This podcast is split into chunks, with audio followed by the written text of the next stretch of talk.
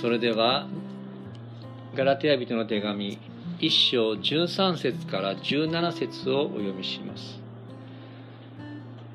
ユダヤ教のうちにあったかつての私の生き方をあなた方はすでに聞いています。私は激しく神の教会を迫害しそれを滅ぼそうとしました。また私は自分の同胞で同じ世代の多くの人に比べはるかにユダヤ教に進んでおり先祖の伝承に人一倍熱心でした。しかし母の胎にある時から私を選び出し恵みをもって召してくださった神が違法人の間に御子の福音を伝えるため御子を私のうちに掲示することを良しとされた時私は血肉に相談することをせず私より先に使徒となった人たちに会うためにエルサレムに登ることもせずすぐアラビアに出て行き再びダマスコに戻りました。以上です。今日はこのところから計り知れない衝撃と題して御言葉を取り次ぎます。皆さんおはようございます。3月も早いもので第2日曜日誠実となりました。だいぶ暖かくねなってきまして楽になってきました。え今日はガラテヤ人の手紙から3回目の学びです。今日は少しですね先週に続いて手紙の背景を歴史的な背景をに触れます。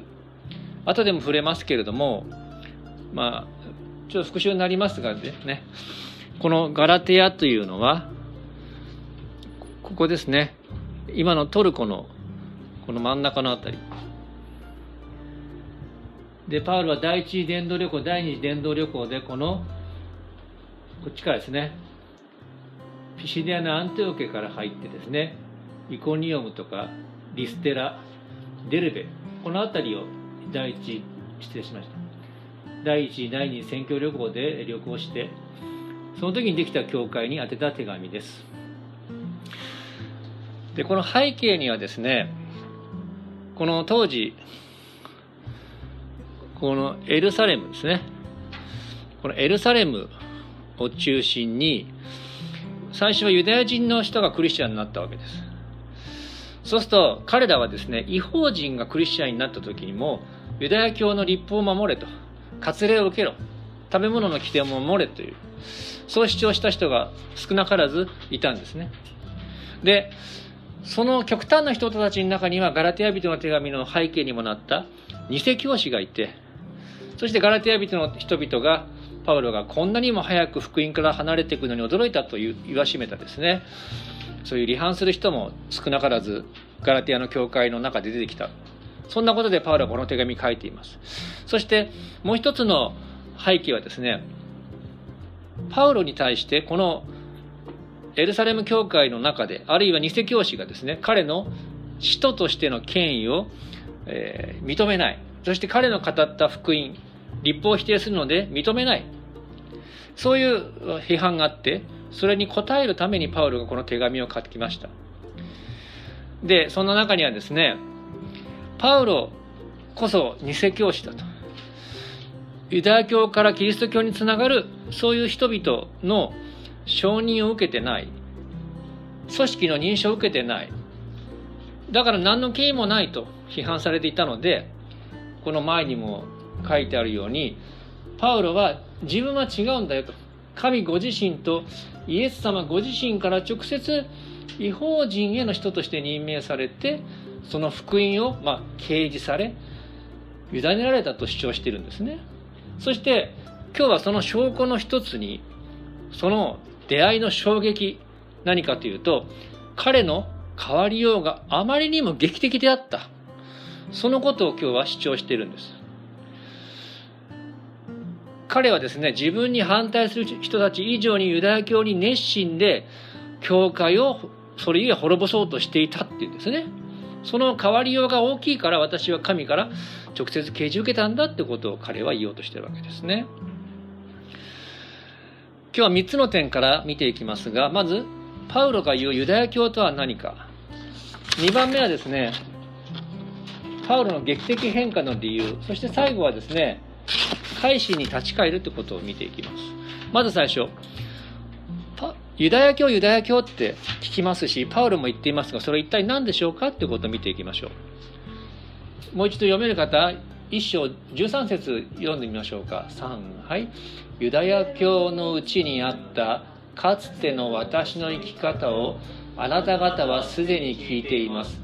私は激しく神の教会を迫害しそれを滅ぼそうとしました。まあここの絵はおそらくステパノの殉教使徒の働き8章の出来事かと思います。まあこれは青年パウロなのじゃないかと言われてますけどもまあパウロが実際にステパノに手を下したかは歴史上の証拠はないんです。でもですねこのようにパウロが教会を迫害したと言っている。でそこでパウロはユダヤ教に熱心だ。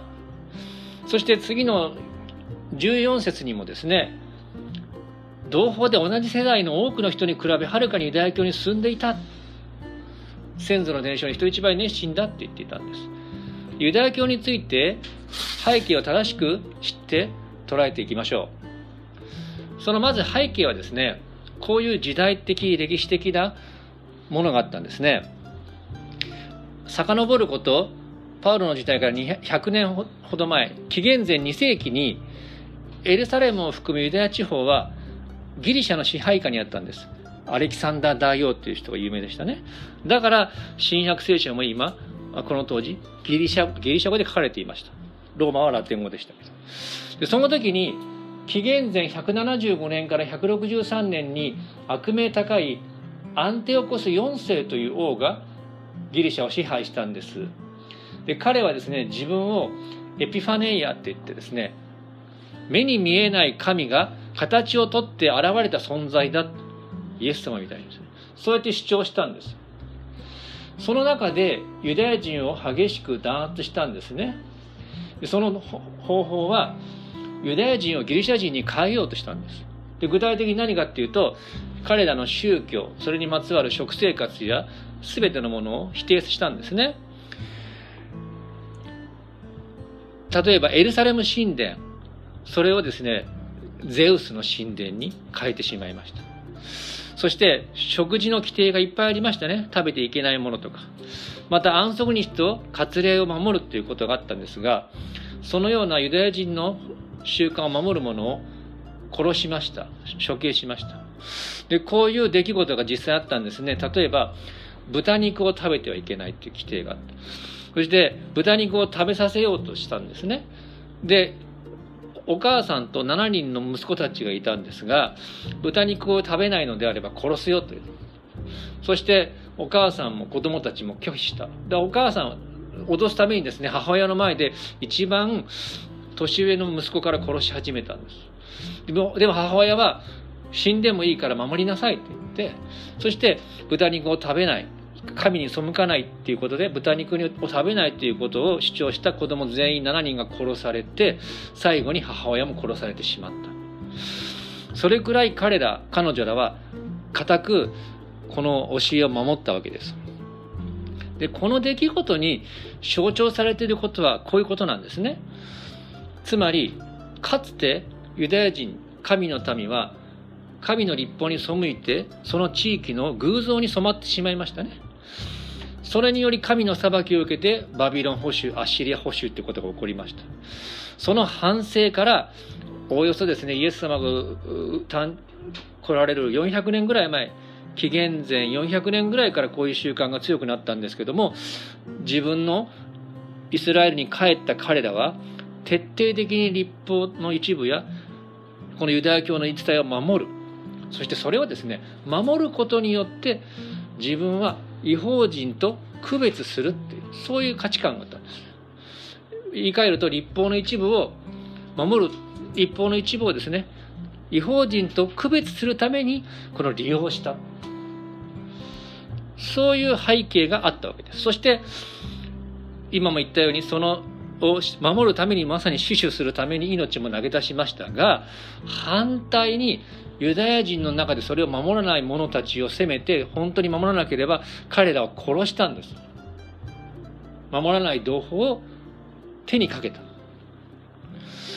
実はそういう背景の中でパウロも育ってパリサイ人だって彼は言ってるわけですね。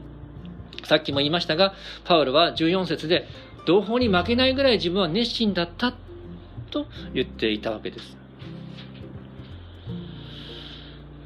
でこの理論からパウロがなぜ教会を滅ぼそうとしたかってことが分かってきます。パウロはユダヤ人のクリスチャンで立法を守らない人を迫害したんです。もっと言えばですねちょっと専門用語ですけどギリシャ語を話すユダヤ人がたくさんいました。デアスポラ。で彼らはまあね例えば外国に育ったまあ良し悪しは別として日系アメリカ人何世4世5世になるともう日本人の顔してますけど日本人の文化を持っていない人多いですよね。そのようにギリシャ語を話すユダヤ人は立法と関係なく育っていたわけです。ででもそういう人たちがイエス様を信じて神の民に新しく加わった時にユダヤ人の習慣持ってませんよね。だから当時のユダヤ人からクリスチャンになった人たち純粋なユダヤ教の背景になってクリスチャンになった人たちはこのデアスポラのギリシャ語を話すユダヤ人にも立法を守らせて割礼を受けさせろ。そして違法人も同じようにしろっていうことを教えたわけです。でもパウロはいやイエス様が全てを完成したから違法人はもちろんユダヤ人もこの立法を守らなくてもいいって言ったんですけども改心前のパウロはですねこの熱心なユダヤ教徒でしたからギリシャ語を話すユダヤ人が神の教会に加わったにもかかわらず立法を守らない。それが許せなかったんです。パウロにとってギリシャ語を話すユダヤ人がクリスチャンになった時にですね彼らが立法を守らないというのはかつて命がけで守った立法をないがしろにする裏切り者の同胞だったわけです。だから教会特にギリシャ語を話すユダヤ人クリスチャン立法をないがしろにする彼らを迫害した。これがこのパウロのかつての生き様。そういう背景があったわけです。そしてパウロはそれほど自分は熱心だったけれども変わったでどのように変わったか。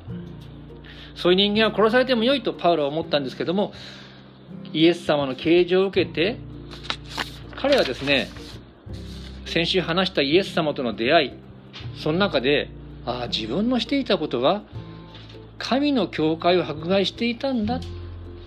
そのことに気がついたんですね。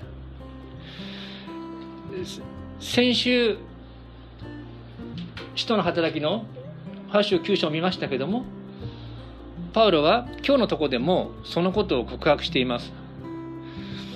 ここにも前にも示してありますけどパウロにとって立法を破って神を冒涜していると思っていた教会こそが実は神の教会だったんだとイエス様と出会って気がついたっていうんですね。で実は先週のことをパウロは使徒の26章14節で振り返って自分の改心の出来事をパウロは後々使徒の働きの中で振り返ってイエス様が自分にこう語ったと証言しています。ちょっと読める方これ読んでみましょうか。使徒16章14節。イエス様のサウロパウロへの言葉です。3はいサウロサウロなぜ私を迫害するのか。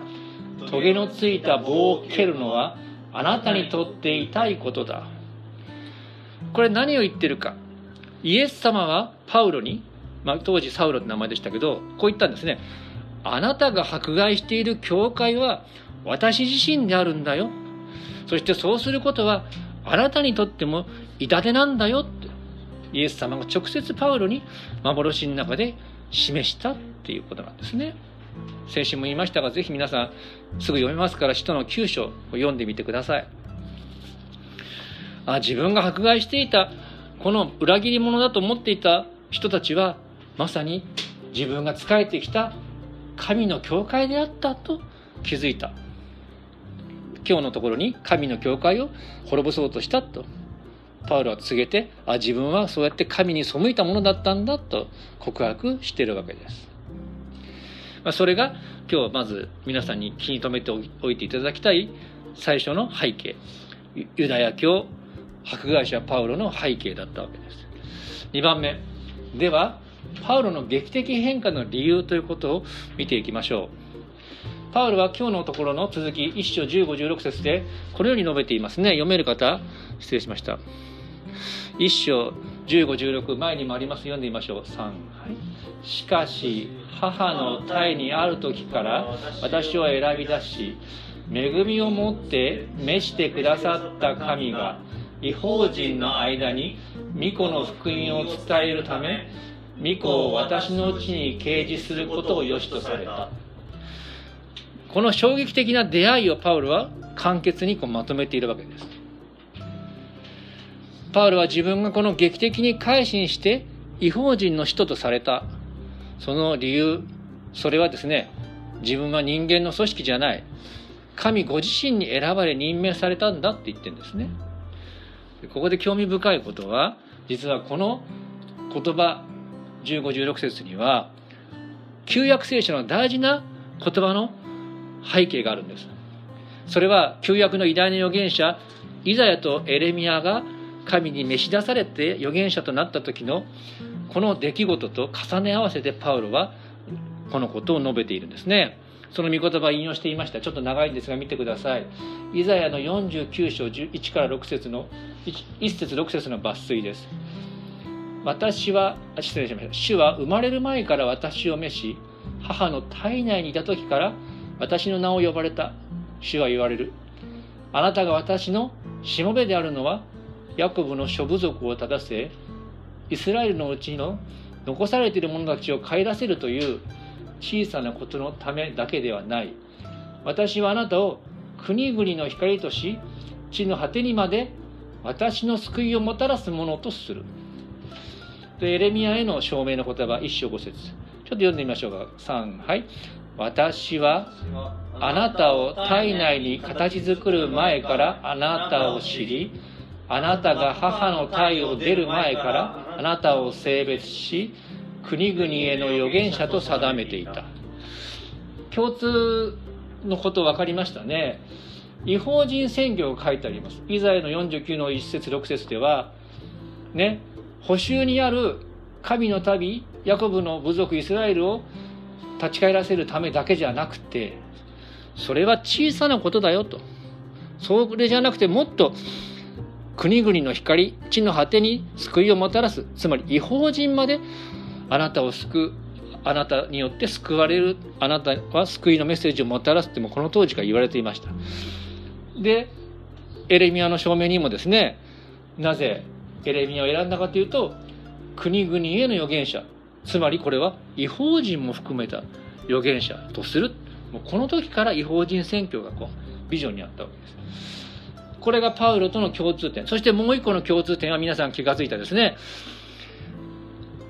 母の体内にいた時から体内に形作る前から私はあなたを知ってあなたを選んだっていう神の恵みです。神の恵みっていうのはですね一方的に私たちをパウロをエレミアをイザヤを気が付く前からもう選ぶっていうそれが神の選びです。これはですね一つ言えることはパウロは批判されてるけど私は神に直接呼ばれました。しかもそれは私はこの旧約聖書のきちんとした預言者の証明の流れからそれを引き継いで人となっているんだというやはり神から承認されたってことを彼はここで立証しているわけです。そしてもう一つ私たちに関係する見方を変えればですね神様はですねいいですか？もうずっと前から私たちの救いのためにもう取り計らってくださってるんです。私も昨日ですね歩きながら風呂入りながらよく考えたんですよ。あパウロが福音を違法人に伝えたから日本人の私たちまで届いたんだなって。そしてしかもそれはパウロが生まれる前からもう神様はパウロを選んでたんだなっていう不思議な説理。しかももっと遡れるってことが分かったんですよね。イザヤは紀元前740年ぐらいに生まれたんですからおおよそ今から3000年前に少なくとも神様はもう違法人の救い私たちの救いのことを考えて預言者を召していたっていうことです。私たちここに集っている一人一人はまあ私はそうですが、まあ、自分が選んで教会に行ったクリスチャンになったって人がいるかもしれません。あるいはもう親がクリスチャンだから教会に来始めてクリスチャンになったっていう人もいるかもしれません。でもそういうものじゃなくてそれを突き抜けたもう少なくとも3000年も前からですね私たちは救いの計画に入っているっていう。その自分の意思あるいは家族の意思を超えた中で今自分が信仰を持っている守らされているっていうそういう尊さっていうんですかね。それに気がつきましょう。あと思ったのは新型コロナウイルスがなかなか冷めやらない。2年以上経ちました。長いです。でも私たちはもう3000年というですね以上の長さの中で救いに選ばれているわけですからこの時代の流れを神と共に見守っていくっていうことができるんじゃないかと思いました。このような不思議な時代を経た神のご計画があって今自分が神の民とされているということにもぜひ思いを馳せていきましょう。最後簡単にいきます。これさっきですね。3番目はですねちょっとポイント書くの忘れましたけど私たちはパウロのように改心の計画に失礼しました。3番目はパウロのように改心の経験に立ち返る時が必要だっていうんですね。このパウロが自分の証明について今語りました。パウロの改心の経験をある学者はですね啓示の計り知れない衝撃って言ってるんです。隠されていた福音の真理の衝撃がパウロにとって計り知れないものであったんだ。だからパウロが教会を迫害する者から自分の命もとして福音を伝えるものに変えられたんだ。それは計り知れない衝撃なんだというんですね。そしてそのイエス様とのダマスコの途上での出会いがパウロの信仰の神学の方向づけをしたっていうんです。でこういうにですね。パウロは自分の救いにおいて何らかの出発点や転換点を意識している。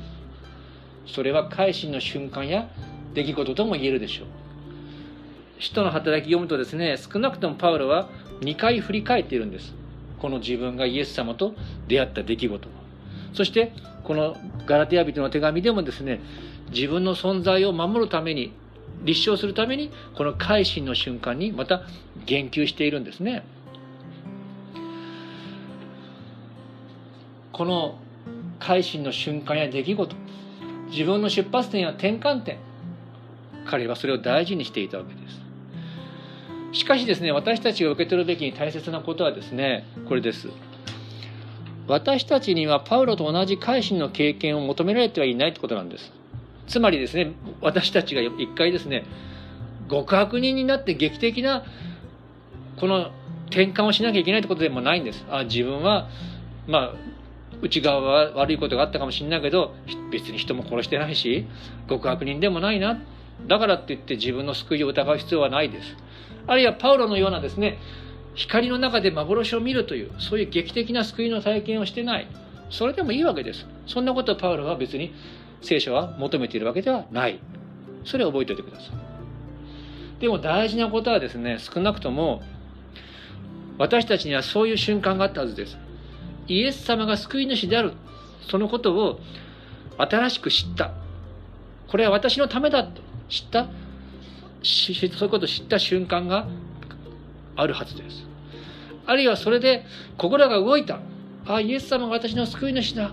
と感動する。そういうまあこう言っていいか分かりませんがイエス様との出会いの瞬間を心が動いた瞬間を皆さんは覚えてると思います。そういうことがあったと思うんですね。それはある面私たちの皆さんの救いの起点転換期なんですね。